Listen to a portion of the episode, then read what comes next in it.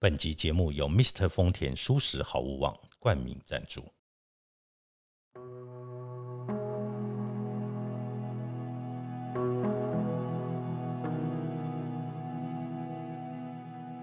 欢迎来到田定峰的安眠书店，每一天陪你说晚安。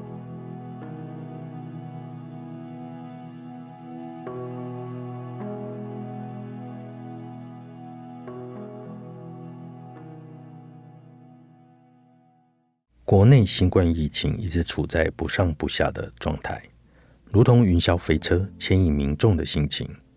虽然疫情并没有消减的迹象，倒也提高了民众施打的意愿。除了接种顺序、厂牌的保护力，副作用更是大家关心的话题。不少民众在完针前后会上网分享记录，其中一名上班族更是坦言。痛到两天无法上班。一般来说，可以透过止痛药来减缓疫苗的副作用。近日也掀起疫苗施打前先服用普拿疼超前部署，预防不适感。但是专家并不建议，应等到接种后有不舒服的症状再使用。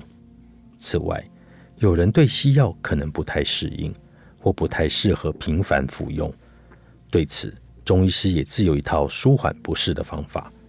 根据机关署资料，目前国际上较为流通的 A Z 疫苗、B N T 疫苗、莫德纳疫苗，虽然产制方式与保护力数这个数据有所差异，但副作用种类大同小异，仅有发生比例的不同。而且疫苗的副作用会随着个人的体质出现强弱、症状不一的反应，包括。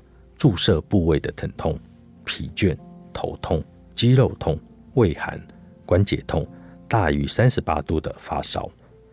而普拿疼当然是接种疫苗以后，多数人会想到的舒缓止痛药。其中，中央流行疫情指挥中心专家咨询小组召集人张尚存也曾表示，他在接受疫苗接种作业后的当晚，出现体温偏高。畏寒、疲倦等症状，隔天仍有微微发烧的迹象。服用普拿疼之后，状况逐渐好转。景深诊所院长邱正宏医师近日在 YouTube 频道中呼吁施打疫苗的重要性，也表示自己为了舒缓疫苗的不适，先预备的药物普拿疼非类固醇解热止痛药，也分享针完之后。副作用的发作进程，从轻微的恶心到胃寒、头痛、胃热，中午各吃一颗止痛药，休息后体能就能够完全恢复了。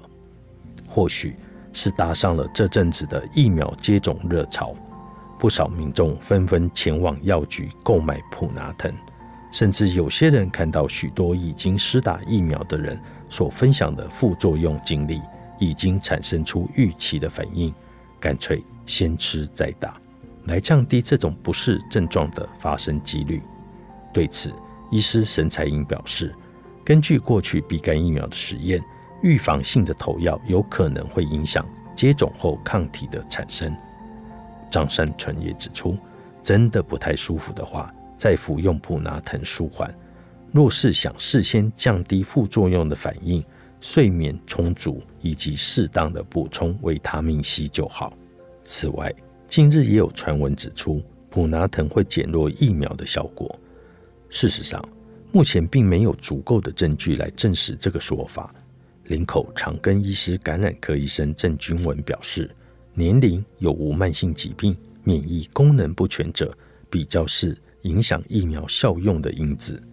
而具有医师背景的中医师周忠汉则表示，不舒服时口服适量的普拿疼确实有缓解症状的作用，但肝功能不良、肝指数偏高、酗酒者就不太适合在短时间内吃太多颗的普拿疼。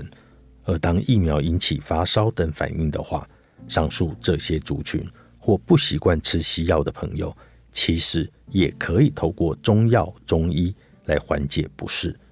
周中汉医师表示，在专业中医师的诊断下，麻杏石甘汤、桂枝汤、葛根汤、等可以帮助患者避免反复低烧的情况。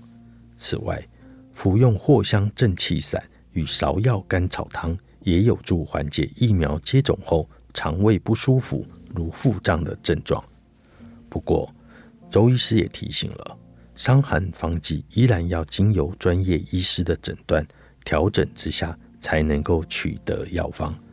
中医师庄雅慧近期也在节目中分享缓解疫苗副作用的方式，因为施打部位通常会有酸痛的感觉。庄雅慧建议可以涂抹紫云膏来舒缓。此外，他在接种疫苗之前就会先吃一包感冒中药粉，而工作场所为高风险区的医院，为了避免感染的风险，也会添加紫苏、薄荷来抵抗病毒。打完疫苗后，再增加服用中药粉的次数，连续七天各八包，并加入丹参三七加强，隔天中午症状就会好转许多。此外，中医师张维军也指出，蒜头与洋葱也是预防疫苗副作用的好帮手。这两种食材都具有抑制血小板凝结的功能，可以预防 A Z 疫苗可能产生血栓的情况。资料来源：早安健康，作者蓝若水。